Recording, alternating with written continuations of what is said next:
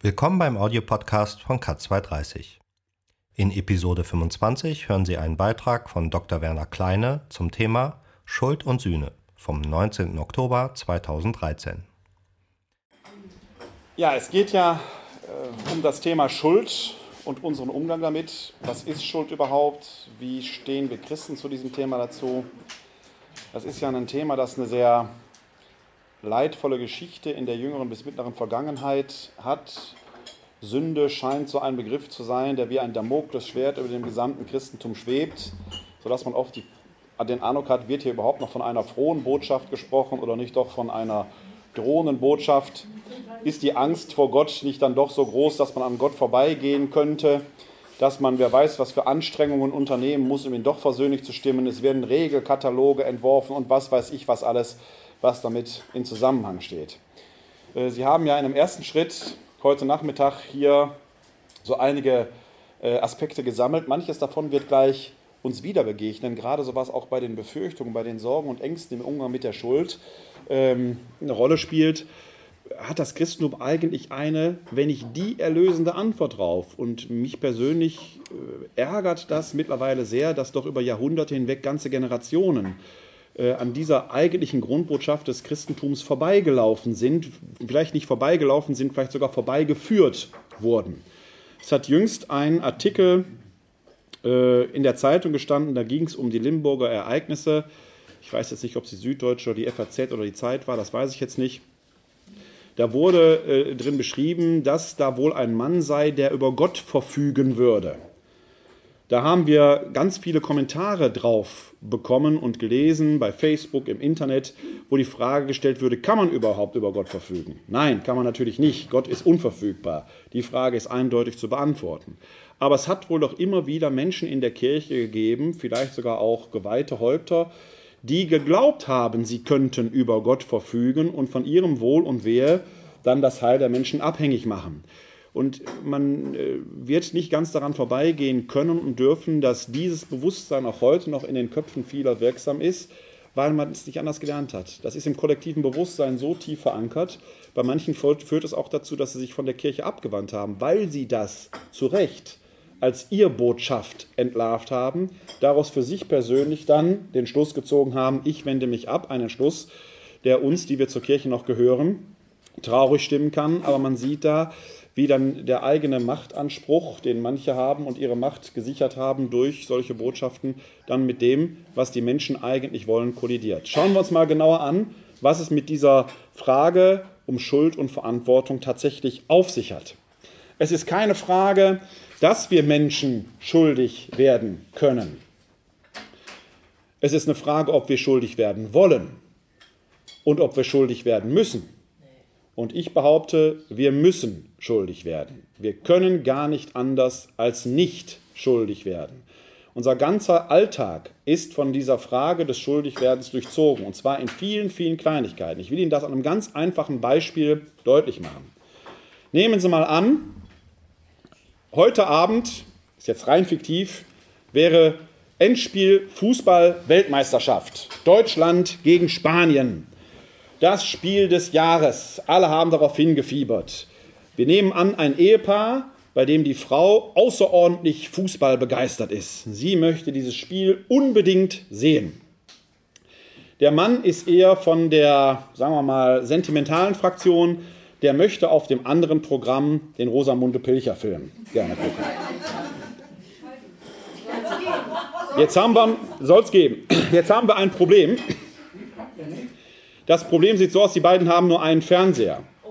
Jetzt könnte man das Problem dadurch, lausen, sie geht, dadurch lösen, sie geht zum Public Viewing, dann verbringen die aber den Abend nicht zusammen. Möchten die beiden auch nicht. Zweiter Fernseher ist auch keine Lösung, sitzen sie in zwei getrennten Zimmern. Geht der Mann jetzt hin und setzt sich durch, alle gucken jetzt Rosamunde Pilcher, wird die Frau nicht erfreut darüber sein. Er macht sich also schuldig an seiner Frau. Jetzt könnte er hingehen und sagen, gut, ich verzichte. Ich gucke mir halt dann dieses öde Fußballspiel, Deutschland gegen Spanien, Endspiel Fußball-Weltmeisterschaft an. Dann wird er nicht fröhlich sein. Er versündigt sich nämlich gerade gegen sich, Es heißt doch, du sollst den Nächsten lieben wie dich selbst. Wir Menschen können also nicht nicht schuldig werden. Entweder versündigen wir uns dem Nächsten gegenüber oder unseren eigenen Bedürfnissen gegenüber. Die Schuld scheint also etwas zu sein, was erstmal existenziell zu unserem Menschsein in sich gehört. Es ist erstmal nichts Schlimmes, schuldig werden zu können. Es ist einfach normal, das zu tun. Wenn Sie Ihren Alltag darauf mal hin überprüfen, das war jetzt eine ganz fiktive Geschichte, aber Ihren Alltag mal daraufhin überprüfen und vielleicht sogar auch Ihre Praxis als Mitarbeiter und Mitarbeiterin in der Caritas äh, gucken. Sie alle kennen solche Geschichten. Wenn die Leute in einem Altenheim sitzen, die Kinder kommen, vielleicht auch weil sie nicht mehr in Wuppertal wohnen, äh, nur alle Jubeljahre mal zu Besuch. Und selbst wenn die dann länger da gewesen sind, zum Schluss fällt immer irgendwie der Satz, wollt ihr schon gehen? Das ist auch so ein Satz, der die Gegenseite immer mit einem schlechten Gewissen belastet. Das heißt, da wird etwas äh, äh, zumindest intendiert, was mit Schuld zu tun hat. Ja, die müssen ja irgendwann gehen, die müssen wieder in ihren Alltag, die müssen zu ihren Familien. Auf der anderen Seite kann man natürlich auch die alte Mutter, den alten Vater auch verstehen, äh, die da vielleicht einsam im Altenheim hocken. Es sind also Sätze, die so oder so immer auch die Schuldthematik in sich tragen. Wir machen dann ein Problem daraus, wenn wir nicht anerkennen, dass wir Menschen nicht nur zur Schuld fähig sind, sondern dass wir auch Schuld auf uns laden müssen. Denn was macht die Schuld überhaupt? Die Schuld zeigt ja erstmal an, du Mensch hast eine Entscheidungsfreiheit. Du kannst dich zum Guten oder zum weniger Guten entscheiden. Du kannst dich dazu entscheiden, das Möglichkeit A zu tun, du kannst dich aber auch dazu entscheiden, Möglichkeit B zu tun. Beides hat Konsequenzen. Du wirst nämlich immer irgendetwas nicht tun. Etwas wird ungetan bleiben. Jetzt gibt es gerade im christlichen, speziell im katholischen Bereich Menschen, die drängen sich danach und tun alles, um möglichst nicht schuldig zu werden, weil sie Angst vor Gott haben. Das sind Menschen, die sind eigentlich schon tot, weil sie können nur dann nicht schuldig werden, wenn sie aufhören zu leben. Und so wirken die dann ja auch manchmal, so merkwürdig leblos. Die sitzen nur noch verkrümmt in der Kirche und verpassen ihr Leben. Wir werden vor Gott nicht nur gefragt werden, von Gott, vor Gott, von Gott, nicht nur gefragt werden, was hast du getan, was hast du Böses getan.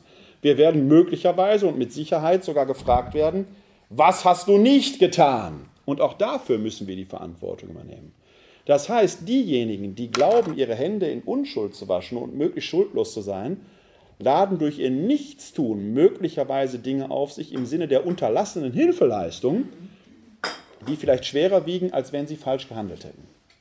Interessanterweise sagt unser neuer Papst Franziskus daher, geht mutig voran, handelt, handelt vielleicht auch einmal falsch. Es ist besser, einmal falsch zu handeln, als gar nicht zu handeln. Das ist genau damit gemeint. Jetzt schwebt aber in unseren Köpfen etwas anderes herum. Fassen wir nochmal zusammen. Wir Menschen sind zur Schuld fähig und offenkundig gehört das Schuldigwerden zwingend zu uns Menschen dazu. Denn die Möglichkeit des Schuldigwerdens ist Ausweis unserer menschlichen Freiheit und unserer Mündigkeit. Denn nur wenn wir mündig sind, wenn wir wissen, was wir tun, können wir tatsächlich schuldig werden. Neugeborene Kinder, die diese Unterscheidungsmöglichkeit noch nicht haben, können nicht schuldig werden. Die können uns als Eltern oder Großeltern nerven. Die können uns auf den Keks gehen. Die können uns die letzte Energie aussaugen. Aber sie können nicht schuldig werden, weil sie diese Mündigkeit noch nicht haben. In dem Moment, wo ein Mensch sagen kann, ich habe das getan, in dem Moment ist er mündig und schuldfähig. Das ist das Interessante. Erst in dem Moment, wo ein Mensch diese Schuldfähigkeit erwirbt, wird er zu einem freien, mündigen Wesen, das Verantwortung übernehmen kann. Das scheint also tatsächlich zu uns Erwachsenen zu gehören. Wenn wir als freie, mündige Menschen leben wollen, dann gehört dazu, dass wir Schuld auf uns laden können und bisweilen müssen. Jetzt schauen wir mal in die Heilige Schrift, denn es gibt ja diesen einen Text, den Sie vorhin auch sich schon angeschaut haben, der in seiner Wirkungsgeschichte ja doch eine gewisse Fatalität hat, der diese Erbsündentheologie begründet hat. Und dann kommt die Taufe, die von der Erbsünde frei wäscht. Und jetzt müssen wir gucken, dass wir immer möglichst sündenfrei bleiben und so weiter und so weiter. Und ich glaube, dass dieser Text damit in einer sehr einseitigen eigentlich irrigen Art und Weise über die Jahrhunderte hinweg von Generation zu Generation weitergegeben wurde. Sie haben sich den Text am frühen Nachmittag schon mal angeguckt. Ich lese den jetzt nochmal vor und dann schauen wir uns mal genau an, was da mit den beiden passiert. Denn es handelt sich ja um die sogenannte Erzählung vom Sündenfall, von der ich gar nicht glaube, dass es einen Sündenfall gibt, sondern es ist die Erzählung des Erwachsenwerdens der Menschen.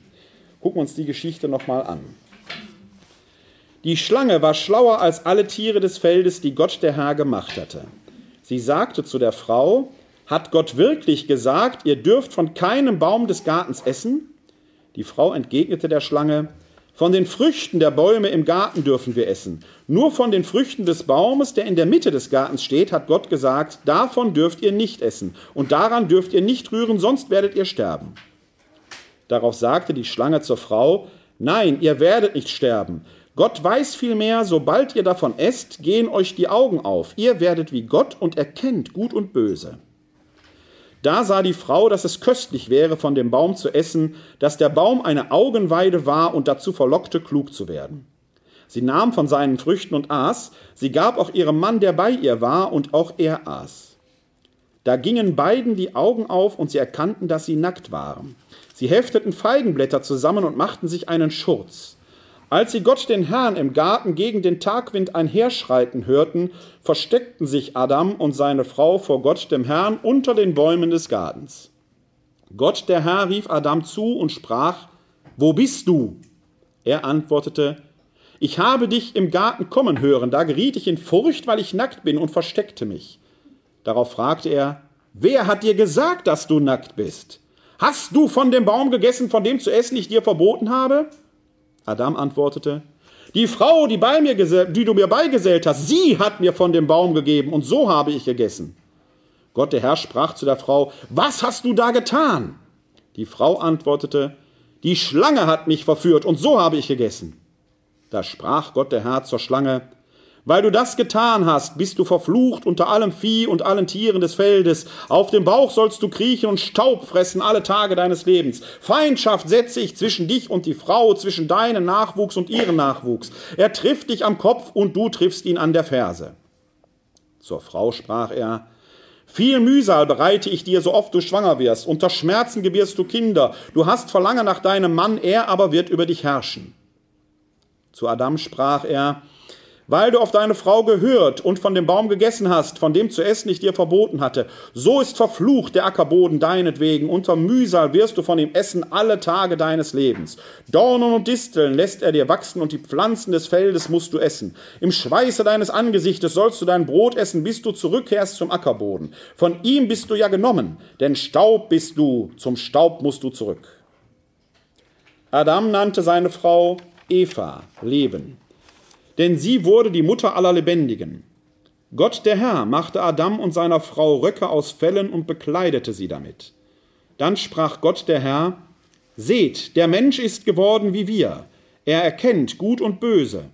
Dass er jetzt nicht die Hand ausstreckt, auch vom Baum des Lebens nimmt, davon isst und ewig lebt. Gott der Herr schickte ihn aus dem Garten von Eden weg, damit er den Ackerboden bestellte, von dem er genommen war. Er vertrieb den Menschen und stellte östlich des Gartens von Eden die Cherubim auf und das lodernde Flammenschwert, damit sie den Weg zum Baum des Lebens bewachten. Wenn wir uns die Geschichte einmal als Ganzes nochmal vor Augen führen, und für das Verständnis von Geschichten ist ganz wichtig, dass man erstmal einordnet, was ist das überhaupt für eine Art von Geschichte. Es ist ja was anderes, ob wir einen Bericht in der Zeitung lesen ein Gedicht oder die Heldengeschichten, die Opa Egon in seiner Jugend erlebt hat. Das ist ein Unterschied. Alle Geschichten haben ihre eigene Form von Wahrheit, aber wir müssen gucken, wie wir damit umgehen. In dieser Geschichte kommt ein Tier vor, das sprechen kann. Eine sprechende Schlange. Das deutet erstmal darauf hin, es ist kein historischer Bericht, der hier verfasst ist, weil Schlangen nicht sprechen. Selbst wenn es teuflische Schlangen sind, geht das erstmal gegen jede Form dessen, was uns gewohnt ist. Schlangen, die sprechen, kommen allerdings in Geschichten vor, die mythisch oder fabelhaft sind. Fabelgeschichten haben einen Anspruch von Wahrheit, ja, aber der liegt auf einer ganz anderen Ebene, diese Art von Wahrheit, die eben auch zum Beispiel die Wahrheit von Märchen ist, die man nicht einfach sagen kann, so ist das passiert und da ist jetzt eine Sünde in die Welt gekommen, die sich quasi genetisch fortpflanzt. Wir haben es hier mit einer mythischen Erzählung zu tun. Mythen haben die Eigenart, dass sie etwas, was den Menschen existenziell betrifft, verstehen wollen, erklären wollen. Menschen erleben sich eben so, dass sie Schuld auf sich laden können. Und es gibt keinen Menschen, der keine Schuld auf sich laden kann. Das haben Menschen versucht mit dieser Geschichte zu erklären. Wo kommt das her? Und vor allen Dingen, was ist das? Der Mensch, die beiden Menschen, die da am Anfang im Garten Eden sitzen, ganz am Anfang, bevor überhaupt noch ein Apfel gegessen wurde, sind ja keine Erwachsenen, sondern Adam und Eva sind in diesem Stadium noch Kinder. Später heißt es ja, dass sie ihren Lebensunterhalt mit Arbeit erwirtschaften müssen. Später heißt es, dass sie Gut und Böse erkennen können. Und vor allen Dingen erkennen Adam und Eva plötzlich, dass sie nackt sind. Kindern ist das völlig wurscht, ob sie nackt sind oder nicht. Adam und Eva sind in diesem Zustand der eigenen Unmündigkeit noch wie kleine Kinder die nicht nur Gut und Böse nicht unterscheiden können, die auch noch gar kein richtiges Bewusstsein ihrer selbst haben. Gott fragt ja an einer Stelle, wer hat dir gesagt, dass du nackt bist? Ja, niemand, das habe ich selbst entdeckt. Ich war aber vorher auch schon nackt und habe ich mich dafür nicht geschämt. Wenn wir heute nackt durch die Stadt gehen würden oder am Strand, gut, FKK-Strand ist was anderes, aber äh, dann würden wir mit hochrotem Kopf durch, wir würden uns schämen, das machen wir nicht. Bei Kindern ist das noch kein Problem. Es wird auch gesellschaftlich toleriert. Man würde gucken, können die nicht mal eine Hose anziehen. Aber es wäre jetzt nicht so tragisch. Das heißt, Adam und Eva sind am Anfang dieser Geschichte, dieser Erzählung, noch wie kleine Kinder. Jetzt tritt die Schlange auf den Plan. Die große Versuchung. Sie flüstert der Eva ein, iss von diesem Baum der Erkenntnis. Das muss man einer Frau nicht zweimal sagen. Da gibt es was umsonst.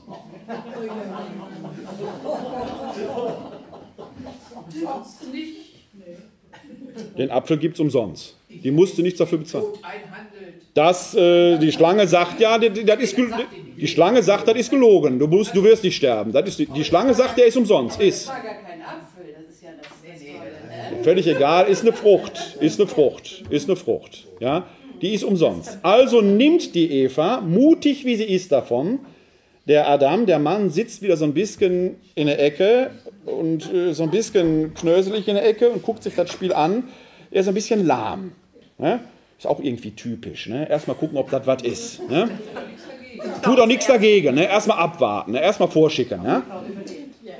Jetzt gibt, jetzt die Frau überlebt, sie isst davon, die Eva ist also schneller, sie ist auch die als erste klug, ne? das muss man sagen. Die Frau ist die erste, die gut und böse begreift. Da ist der Mann noch lange nicht so weit. Ne? Er kommt erst hinterher und in dem Moment, wo beide davon essen, machen sie quasi einen Reifungsprozess durch. Das ist wie gesagt ein Mythos. In dem Moment, wo sie in der Lage sind, gut und böse zu unterscheiden, in dem Moment werden die beiden erwachsen, werden sich aber plötzlich auch ihrer selbst bewusst symbolisch beschrieben in dem Bild der Nacktheit.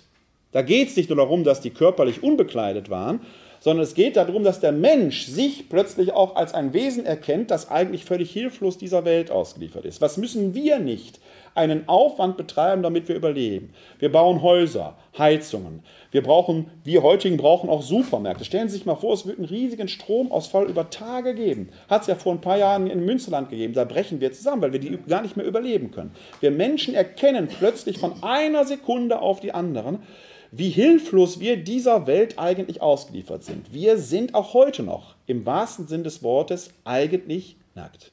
Der Mensch erkennt seine Sterblichkeit. Es ist nicht so, dass es den Tod im Paradies vorher nicht gegeben hätte.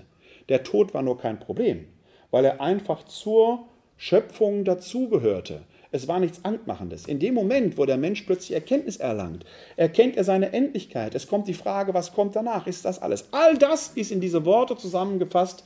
Die beiden erkannten, dass sie nackt waren. Das gehört zum Prozess des Erwachsenwerdens dazu. Jetzt kommt Gott und fragt, wo bist du? Am liebsten hätten die beiden sich ja erstmal versteckt. Wer hat dir gesagt, dass du nackt bist? ja, äh, jetzt kommt so was Typisches, ne, was, was auch Erwachsene gerne machen. Ich, ich nicht. Die, die, die, die, die Eva, die hat mir das gegeben. Wer hat dir das gesagt? Ja, ich, ich auch, die Schlange. war immer der andere. Wir sind ganz schnell dabei, Verantwortung weiterzuschieben. Adam und Eva müssen jetzt lernen, dass zu ihrem Erwachsensein das Übernehmen von Verantwortung gehört. Ein Erwachsener, der nicht in der Lage ist, Verantwortung für sein Handeln zu übernehmen, benimmt sich wie ein Kind und bleibt innerlich ein Kind. Zum Erwachsensein, zum Mündigsein gehört, ich übernehme Verantwortung für mein Handeln, damit auch für meine Entscheidungen, damit auch für meine Schuld. Und wir haben ja vorhin an dem Beispiel kurz gehört, dass man eigentlich nicht nicht schuldig werden kann. Es gehört dazu. Ein Gott, der uns das zumutet, kann nicht böse sein, wenn wir von unserer Freiheit Gebrauch machen. Kommen wir aber gleich nochmal drauf. Freilich muss der Erwachsene sein Schlaraffenland verlassen. Warum? Das ist ja die große Frage. Denn ganz zum Schluss werden Adam und Eva ja aus dem Paradies vertrieben. Die müssen ihr Paradies verlassen. Das Paradies ist die Kindheit, die unmündige Kindheit, in der alles für alles gesorgt war, in der man sich um nichts Gedanken machen musste. Man musste allerdings auch um sieben ins Bett. Tatort gab es nicht. Fußball-Weltmeisterschaft auch nicht. Es gab immer jemanden, der sagte, tu dies, tu jenes. Ein Mensch, der mündig und frei ist, der Herr und Herrin über ihr eigenes Leben ist, lässt sich nicht mehr um sieben ins Bett schicken. Er muss raus in das kalte Leben, muss sich aber immer wieder neu durchkämpfen. Ich persönlich bin der Meinung, das lohnt sich ja. Ich möchte nicht mehr um sieben ins Bett geschickt werden. Die Schuld ist nicht nur ein Existenzial unseres Lebens, sondern Ausweis unseres Erwachsenseins. Interessant ist ja, wie die Geschichte endet. Gott bestraft Adam und Eva ja nicht wirklich. Er sagt ihnen ja nur, ihr habt jetzt das Rüstzeug, wie erwachsene, mündige Menschen zu leben. Sie sind geworden wie wir. Gut und böse zu unterscheiden, ist ein göttliches Potenzial. Müssen wir das klar machen. Schuldig werden zu können, hat etwas mit göttlichem Potenzial zu tun. Und jetzt verhindert Gott, dass der Mensch freiwillig in seine Unmündigkeit zurückfällt. Deswegen stellt er die Cherubim vor das Paradies, damit der Mensch in seiner Mündigkeit bleibt und nicht wieder in so eine unmündige Situation als Kinder zurückfällt. Er tut das aber nicht ohne für die Menschen notwendige Sorge getroffen zu haben, denn die sind ja immer noch nackt. Jetzt macht Gott den Menschen aus Fällen Kleidung. Er rüstet sie also aus, damit sie in diesem Leben selbst leben können. Die Botschaft, die dieser Text hat, ist, ja, ihr alle wart mal Kinder. Diese Zeit brauchtet ihr auch, um heranzuwachsen. Aber es kam bei jedem und jeder von euch der Punkt im Leben, wo ihr in der Lage wart, plötzlich zu erkennen und Gut und Böse zu unterscheiden, Verantwortung zu, für euch zu übernehmen. Und hinter diesen Punkt dürft ihr nie mehr zurückfallen. Ihr seid jetzt von Gott ausgerüstet zum Leben, mit Verstand, mit Erkenntnisfähigkeit, lebt in Gottes Namen dieses Leben. Dazu gehört manchmal eben auch der Kampf. Ich habe das sehr oft, wenn ich Gespräche mit Menschen führe, die dann mit Problemen kommen, und mir dann die Probleme geschildert werden, die dann kommen, um Rat fragen. Manchmal möchte ich den Menschen eigentlich nur sagen, das Problem, das sie haben, nennt man Leben. Sie müssen eigentlich nur leben. Sie müssen sich jetzt entscheiden. Und die Lebenssituation, in der sie stehen, da gibt es keine sauberen Lösungen mehr. Es gibt jetzt nicht die satt und saubere Lösung, da ist alles gut. Das gibt es nur in Rosamunde Pilcherfilm. Da ist zum Schluss alles gut. Das gibt es in diesem Leben aber relativ selten. Sie müssen jetzt also schuldig werden. So oder so. Sie bleiben entweder bei ihrem prügelnden Ehemann mit den Kindern, machen sich damit sich selbst und vielleicht den Kindern gegenüber schuldig, oder sie trennen sich und brechen damit ein Versprechen, das sie vor, was weiß ich, 15, 18, 20 Jahren, wann auch immer gegeben haben. Beides ist ja ein Wert. Ich kann die Entscheidung nicht abnehmen. Ich hätte eine Fantasie, was man machen könnte. Entscheiden müssen Sie aber selbst. Das Problem, das Sie haben, nennt man Leben. Man kann jetzt nicht zurückfallen in diese selbstverschuldete Unmündigkeit. Ist also so gesehen sogar ein sehr aufklärerischer Text, den wir haben, der die Menschen ins Leben treiben soll. Wie man daraus im Laufe der Kirchengeschichten durch Predigten die Sündenfallerzählung machen konnte, wo die Sünde in die Welt kam, die jetzt jeden befällt, von der man reingewaschen werden muss, ist mir als Theologe kirchenhistorisch klar.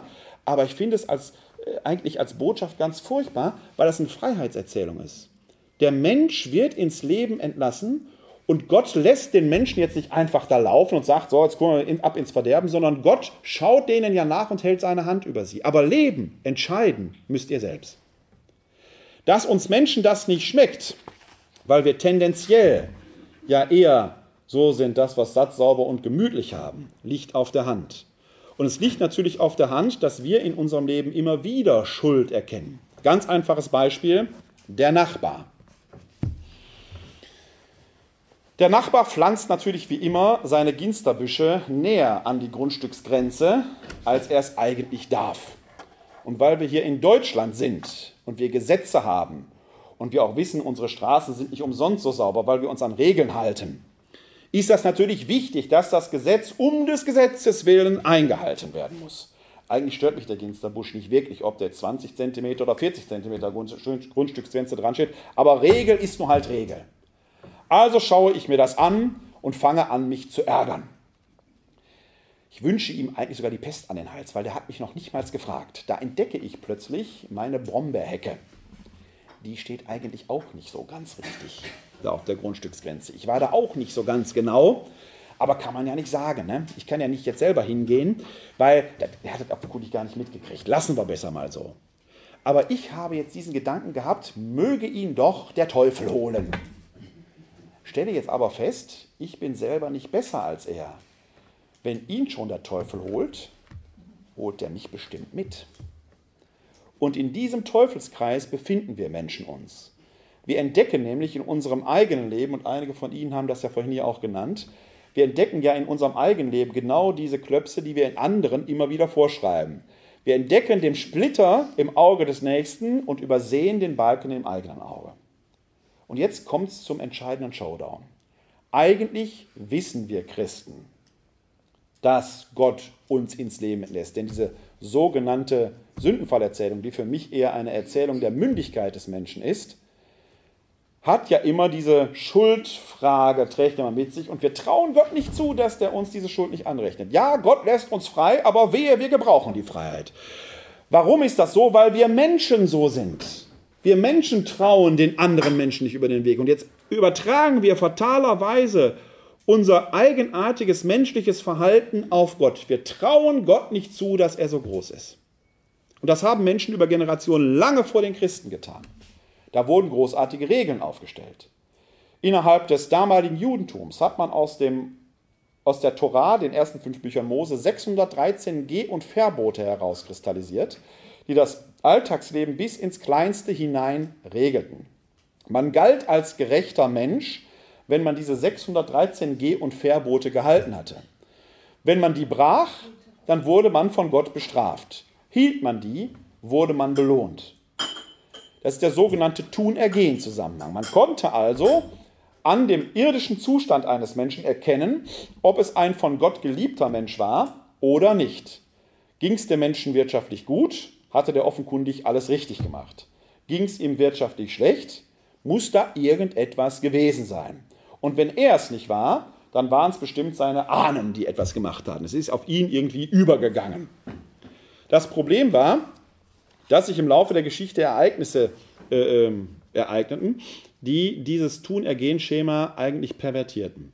Da gab es die sogenannten Makkabäer-Aufstände im späteren Judentum, Jerusalem war hellenistisch besetzt. Die Makkabäer versuchten, das Jüdische aufrechtzuerhalten, taten also genau das, was Gott von ihnen wollte, wurden aber äh, dafür hingerichtet. Und es gab jetzt keine Möglichkeit mehr eines innerweltlichen Ausgleiches.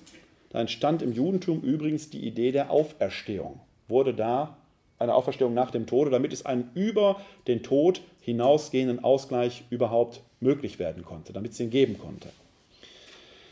Man merkte also schon im Judentum, diese Tun-Ergehen-Geschichte so einfach funktioniert sich. Sie war aber zu Zeiten Jesu noch wirksam. Denn die Tatsache, dass Jesus am Kreuz stirbt, diesen Verbrechertod, war Ausweis genug, dass der etwas auf dem Kerbholz haben musste.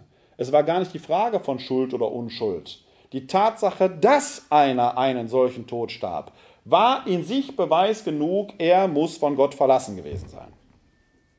Deswegen laufen die auch alle weg, die Jünger.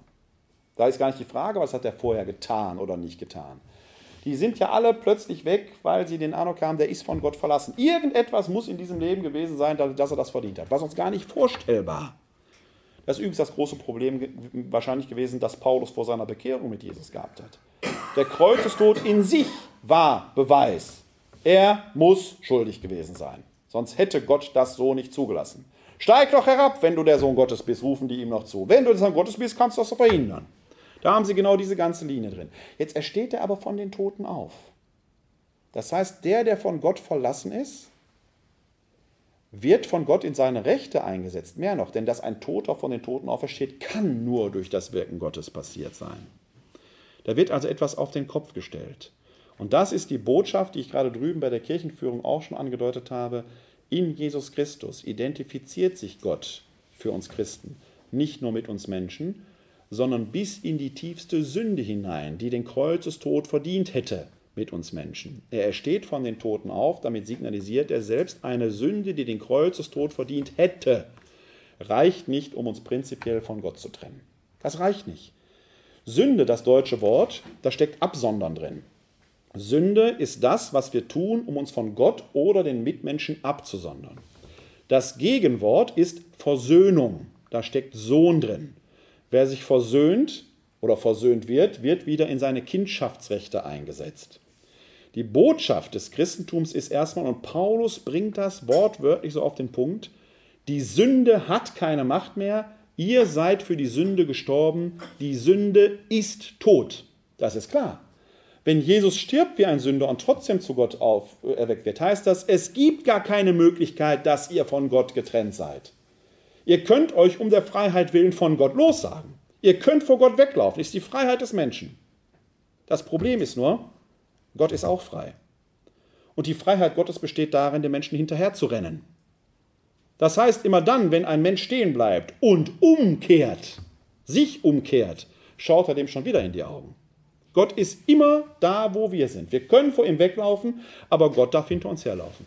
Wird im Buch des Propheten Hosea in einem großartigen Bild beschrieben, da ist Gott ein Bräutigam und das Volk Israel eine Braut. Und zwar eine sehr treulose Braut.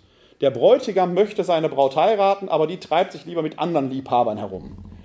Nach altem orientalischen Gesetz wäre damit alles erledigt gewesen. Die Braut müsste verstoßen werden und fertig. Nein! Der Bräutigam freit seine Braut immer wieder. Er holt sie immer wieder aus der Wüste zurück. Immer wieder geht er hinterher. Da haben Sie genau dieses Bild. Gott läuft dem Menschen immer wieder hinterher. So gesehen kann der Mensch vor Gott gar nicht fliehen. Der allerspäteste Moment, in dem ein Mensch das erkennen muss, ist der Moment seiner Auferstehung. Denn in diesem Leben können wir uns von Gott immer lossagen, sagen, mit dir habe ich nichts zu tun, lass mich in Ruhe. Und Gott lässt das in Ruhe, auch wenn er mal wieder hinter uns steht. Aber er mutet uns ja zu, selbst zu leben. Jetzt werden wir nach unserem Tod vor Gott stehen. Spätestens in diesem Moment muss ich erkennen, den gibt es ja tatsächlich. Er existiert. Gott ist. Er ist mein Schöpfer. Ich kann ihm nicht mehr ausweichen. Selbst in diesem Moment kann ich noch die Freiheit haben, mich von Gott loszusagen. Was mit einem solchen Menschen dann passiert, kann ich nicht sagen, denn es ist nicht mehr Teil dieser Wirklichkeit. Jetzt könnte man die Frage stellen, wenn diese Botschaft des Christentums stimmt, dass die Schuld zu unserem Leben gehört, dass wir schuldig werden müssen und Verantwortung übernehmen müssen, ja, aber dass die Schuld uns nicht von Gott trennt. Im Gegenteil, dass Gott uns trotz und in unserer Schuld trägt, denn das ist ja die Botschaft, die das Kreuz in sich trägt. Dann könnte man doch daraus den Schluss ziehen, dann ist doch eigentlich völlig egal, wie wir leben. Sündige tapfer, bereue tapferer, hat Luther mal gesagt. Und dieser Schluss ist tatsächlich auch immer wieder gezogen worden, sogar zu neutestamentlicher Zeit. Paulus hat seine Aufgabe ja darin gesehen, die Botschaft des Christentums bis an die Enden der Erde zu tragen. Seine Aufgabe hat er nicht so begriffen, dass er alle Menschen taufen soll, sondern er soll es überall verkündigen. Er hat es im östlichen Mittelmeerbereich ziemlich weit rumgeschafft, bis Rom ist er gekommen, Westmittelmeerbereich hat er nicht mehr geschafft. Er hat aber gerade im östlichen Mittelmeerbereich viele Gemeinden gegründet, weil er dort gepredigt hat. Und die Gemeinden waren sehr, sehr unterschiedlich. In einer Gemeinde in Korinth hat er eine sehr interessante Geschichte mit dieser Gemeinde entwickelt. Denn diese Gemeinde war sehr disparat, war sehr schillernd. Das war eine Hafenstadt, das war so ein bisschen wie St. Pauli der Antike, so kann man sich das vorstellen. Eine Stadt von etwa 250.000 Einwohnern. Man schätzt die christliche Gemeinde darin auf etwa 200 bis 250 Mitglieder, also nicht so viel. Und diese christliche Gemeinde hat mit der Botschaft des Paulus ernst gemacht. Denn sie haben offenkundig gedacht, wir sind ja schon erlöst. Denn das ist mit Erlösung gemeint. Wir sind von der Sündenangst erlöst. Müssen Sie sich klar machen, die Kirche hat über Jahrhunderte hinweg Sündenangst gepredigt. Tatsächlich besteht die Erlösung darin, dass der Christ keine Angst vor der Sünde haben braucht, weil er weiß, ich bin schon erlöst. Die Korinther haben das verstanden und so haben sie gelebt. Söhne heirateten ihre Mütter, man suchte Prostituierte auf, man ging Götzenopferfleisch essen, die Starken übervorteilten die Schwachen und das alles ohne schlechtes Gewissen, weil man ja wusste, wir sind erlöst. Da schicken einige aus der Gemeinde einen Brief nach Paulus und fragen, hast du das so gemeint? Ist das so richtig? Paulus schreibt einen Brief zurück, das ist unser erster Korintherbrief. Und in diesem Brief beantwortet er alle Fragen. Das Muster seiner Antwort ist weitestgehend, selb, äh, weitestgehend immer das gleiche. Er handelt die einzelnen Punkte so ab, aber weitestgehend kommt es immer auf dasselbe raus. Es ist nämlich interessant, was er schreibt. Er sagt nämlich, ja, diese Leute, die so handeln, haben im Prinzip etwas Richtiges verstanden. Ihr könnt nicht aus der Liebe Christi fallen. Er geht sogar noch einen Schritt weiter. Er bezeichnet sie als die Starkgläubigen. Die haben den starken Glauben. Die haben das begriffen. Jetzt kommt das Aber. Das heißt nicht, dass ihr dafür keine Verantwortung tragen müsstet. Denn ihr Starkgläubigen führt durch euer Verhalten die, die nicht so einen starken Glauben haben, in die Irre und von Gott weg. Und das darf nicht sein. Ihr versündigt euch nämlich an dem Gesetz der Liebe Christi, dadurch, dass ihr andere übervorteilt. Weil alle, jeder einzelne Mensch Träger des Heiligen Geistes ist, handelt ihr damit gegen Gott. Das gereicht euch vor Gott noch nicht mal jetzt irgendwie zum Nachteil, deswegen würdet ihr nicht bestraft. Aber ihr nehmt denen, die nicht so einen starken Glauben haben, den Erlösungsgedanken weg. Ihr nehmt denen die Hoffnung. Deshalb, sagt Paulus, muss euer Verhalten seine Grenze am Gewissen des anderen finden. Interessant. Ne? Normalerweise sagen wir immer, mein Gewissen ist entscheidend. Ich entscheide doch in meinem Gewissen, was gut und richtig ist. Nein, sagt Paulus, das auch aber du musst das Gewissen des anderen mit in Rechnung stellen. Wenn der andere nicht mitgehen kann, gehe besser nicht den Weg, den du im starken Glauben gehen würdest. Das ist eine hochinteressante Antwort. Er nimmt nichts von seiner Verkündigung zurück. Trotz deiner Schuld, die du auf dich lädst, wirst du nicht von Gott getrennt werden. Aber lebe so, dass du die Last des anderen tragen kannst. Einer, der nicht so einen starken Glauben hat, sollst du durch dein Verhalten nicht in die Irre führen. Das ist so ein bisschen so ein, wie später der Pfadfindergedanke, ne? der Schwächste bestimmtes Tempo, so könnte man das sagen. Und das ist der entscheidende Grund. Wir sollen in unserem Leben als gläubige Christen zeigen, wie Gottes Liebe in dieser Welt wirkt. Das heißt, wir sollen eben nicht einfach tun und lassen, was wir wollen, auch wenn wir wissen, dass die Schuld vor Gott uns nicht zum Nachteil gereichen kann. Sollen wir eben nicht tun und lassen, was wir wollen, sondern durch unser Verhalten sollen die Menschen kennenlernen, wie Gott ist. Sie als ehrenamtliche Mitarbeiterin der Caritas tun das allein durch ihren amtlichen Dienst schon, weil man sich ja die Frage stellen kann, warum opfern die ihre Freizeit für eine solche Aufgabe? Das ist im Prinzip genau das, was Paulus gesagt hat. Sie setzen damit ein deutliches Zeichen, weil sie sich für andere einsetzen. Paulus geht deshalb noch einen Schritt weiter und sagt, jeder muss letzten Endes vor dem Richterstuhl Christi offenbar werden. Der, der gestorben ist wie ein Sünder und trotzdem auferstanden ist, der uns darin gezeigt hat, es gibt eigentlich keine Schuld, die in sich von Gott trennen kann, der wird trotzdem über uns zu Gericht sitzen. Denn eins ist klar, wenn ich auf dieser Welt eine Schuld auf mich geladen habe, durch die ein anderer Mensch schwer zu Schaden gekommen ist, wir reden jetzt hier nicht darüber, ich habe ein Tiefkühlhähnchen geklaut, das kann ich in dieser Welt zurückgeben, dann ist die Schuld damit auch getilgt. Das kann ich in dieser Welt schon wieder einrenken. Aber es mag eine Schuld geben, die ich in dieser Welt, in dieser Erdenzeit nicht mehr tilgen kann. In, weil vielleicht der, dem ich es getan habe, verstorben ist, weil er vielleicht sogar durch meine Schuld gestorben ist. Dann ist doch klar, dass es um der Gerechtigkeit willen mir im Angesicht Gottes nicht so gehen kann, wie dem, dem ich es getan habe.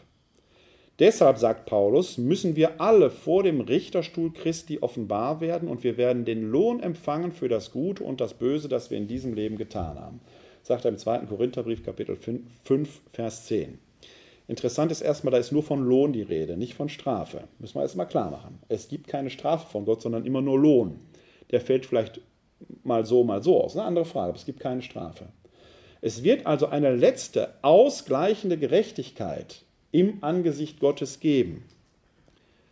Wobei Gerechtigkeit eben nicht mit Strafe zu tun hat, sondern alle werden das ihre bekommen. Die, die in diesem Leben unschuldig oder wie auch immer gelitten haben, werden dort ihren endgültigen Lohn bekommen. Die, die in diesem Leben alles schon hatten, brauchen dort nicht mehr belohnt zu werden. Das heißt nicht, dass da plötzlich die Armen und die Reichen alle vertauscht werden, aber es wird diese endgültige Gerechtigkeit geben, wie auch immer Gott die einrichten wird. Man kann sich vorstellen, dass es ein paar Superheilige gibt, ein paar, die da sehr auf der grünen Seite gibt. Es wird ein paar Superschurken geben, die Hitlers, Saddam Husseins, Gaddafis, Stalins und wie sie alle heißen, die auf der Seite stehen, die ein bisschen weiter draußen sind, aber eine Hölle brauchen wir für die auch nicht. Die meisten Typen, Leute so wie Sie und wir, sind irgendwo, wie bei der Gaußschen Normalverteilung, irgendwo in der Mitte. Ja? Wir alle werden im Himmel sein. Aber da wird es eine ausgleichende Gerechtigkeit geben.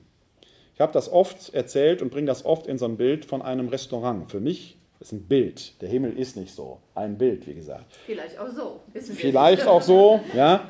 Vielleicht. Also ich wäre mit dem Himmel durchaus ganz zufrieden, wenn es ein sehr schönes italienisches Restaurant wäre. Und in diesem Restaurant darf man natürlich an Tischen sitzen und guten Rotwein trinken. Klar. Man braucht natürlich auch Kellner die den Rotwein bringen, die nicht davon trinken dürfen. Und es wird einige geben, die stehen draußen vor dem Fenster und drücken sich die Nasen platt und dürfen nie rein. Das heißt, es gibt in dem einen Himmel unterschiedliche Rollen, die diese eine Gerechtigkeit herstellen. Die Schuld trennt uns nie von Gott. Alle sind wir im Himmel, aber es gibt eine ausgleichende Gerechtigkeit. Wir haben vor einigen Wochen sonntags das Evangelium gehört aus dem Lukas-Evangelium äh, vom armen Lazarus und dem reichen Prasser. Beide kommen nach ihrem Tod in den Himmel. Der eine, der Lazarus, darf in Abrahams Schoß sitzen. Der reiche Prasser ist da, wo Heulen und Zähneknirschen herrscht. Das heißt, ja, ist nicht unbedingt die Hölle, sondern er ist da, wo Heulen und Zähneknirschen herrscht. Denn dem armen Lazarus geht es jetzt super und der reiche Prasser, der es in diesem Leben ja gewohnt war, in weichen Betten zu schlafen, muss jetzt vielleicht mit einer Holzpritsche Vorlieb nehmen. Und jetzt möchte der reiche Prasser ja, dass jemand zurückgeschickt wird, um seine Brüder zu warnen. Dann wird er gesagt, ja, es geht, geht aber nicht. Da ist eine Grenze zwischen diesseits und jenseits ist eine Grenze, da kann man nicht einfach zurückkehren und äh, würden die vielleicht auch gar nicht glauben.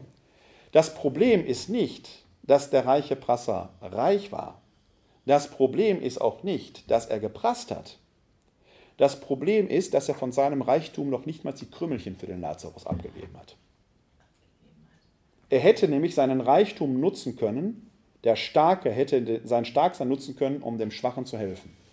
Und das ist die Botschaft, die wir Christen haben. Wir dürfen nie aufs Jenseits vertrösten, was im Jenseits ist. Es gibt keinen Menschen, der über Gott verfügen kann. Es gibt wohl eine Möglichkeit, wie wir hier auf Erden im Bereich unserer Möglichkeiten den Schwachen jetzt schon beistehen und helfen können. Eine letzte Frage, die in diesem Zusammenhang zu erwähnen ist. Wir kennen ja das Beichtsakrament. Das Beichtsakrament geht unter anderem zurück auf die Praxis Jesu, der den Menschen die Sünden verziehen hat, aber wir finden eben auch am Ende, äh, ich glaube, des Matthäus-Evangeliums den Hinweis, was ihr, äh, wem ihr die Sünden vergebt, dem sind sie vergeben, wem ihr sie nicht vergebt, dem sind sie vergeben. Sind sie nicht vergeben. Wenn das stimmt, was die Botschaft der Bibel uns sagt, bräuchten wir das Beichtsakrament eigentlich gar nicht, weil wir Christen ja wissen dürfen und können, dass wir nie aus der Liebe Gottes fallen können. Das ist tatsächlich so, aber wir Menschen sind eben auch so, dass wir Gott irgendwie nicht so richtig über den Weg trauen, weil wir Menschen so sind. Deswegen müssen wir ab und zu diese Vergewisserung hören, deine Sünde zählt tatsächlich nicht. Und das ist die großartige Botschaft des Beichsakramentes, dass wir mit amtlicher Gewissheit durch einen geweihten, dazu bestellten Amtsträger das quasi urkundlich beglaubigt hören, zweifelsohne, das gilt. Ich kann Ihnen das auch sagen, aber ich habe diese Vollmacht nicht. Deswegen gibt es einen ganz erheblichen qualitativen Unterschied. Ein Priester sagt das oder Bischof sagt das mit Brief und Siegel, deine Sünde ist dir vergeben. Das ist ein qualitativ ganz erheblicher Unterschied, als nur das Gefühl zu haben, Gott vergibt mir die Sünden. Jetzt gibt es aber manchmal eben auch diese äh, Priester, die diesen Satz, wem ihr sie nicht vergebt, dem sind sie nicht vergeben, äh, der daraus den Schluss zieht, ich kann darüber verfügen, ob das Sakrament gespendet wird und ob es nicht gespendet wird. Ja, hier muss man mal nachdenken. Ist das wirklich das, was Jesus sagt? Jesus sagt tatsächlich, wem ihr die Sünden vergebt, dem sind sie vergeben, wem ihr sie nicht vergebt, dem sind sie nicht vergeben. Das heißt, euer Wort wirkt. Euer Wort wirkt. Wenn ihr jemandem die Vergebung verweigert, lasst ihr ihn in diesem Zustand der Gottes, der vermeintlichen Gottestrennung zurück. Ihr verweigert ihm das Gefühl des Erlöstseins. Und dieses Verweigern wird zwischen dir und Gott stehen. Denn diese Verantwortung dafür übernimmst du, Mensch, Priester, Bischof.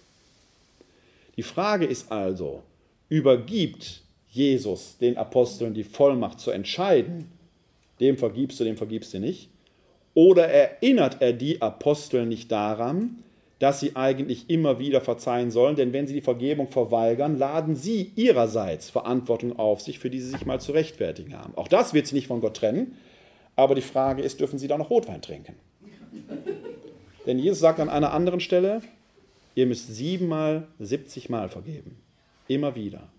Es ist uns Menschen eben nicht erlaubt zu entscheiden, den lassen wir in seiner Schuld und den nicht. Weil Gott uns die Schuld immer wieder vergibt, sondern auch wir Menschen das tun. Das ist eigentlich die Botschaft, der ist. Und deswegen ist die eingangs zitierte Frage, gibt es überhaupt jemanden, der über Gott verfügen kann, eindeutig zu beantworten. Ja, ich glaube, es gibt manche Priester und Bischöfe, die glauben, sie könnten das. Aber es ist wieder mal nur ein Beweis, dass auch Priester und Bischöfe nur Menschen sind, die irren können. Niemand kann über Gott verfügen und Gott ist es, der spricht, ihr seid meine geliebten Kinder. Werdet schuldig, denn dann seid ihr frei und mündig. Versucht es so gering wie möglich zu halten. Übernehmt euer Verhalten Verantwortung. Ich, Gott, lasse euch nicht fallen. Vielen Dank.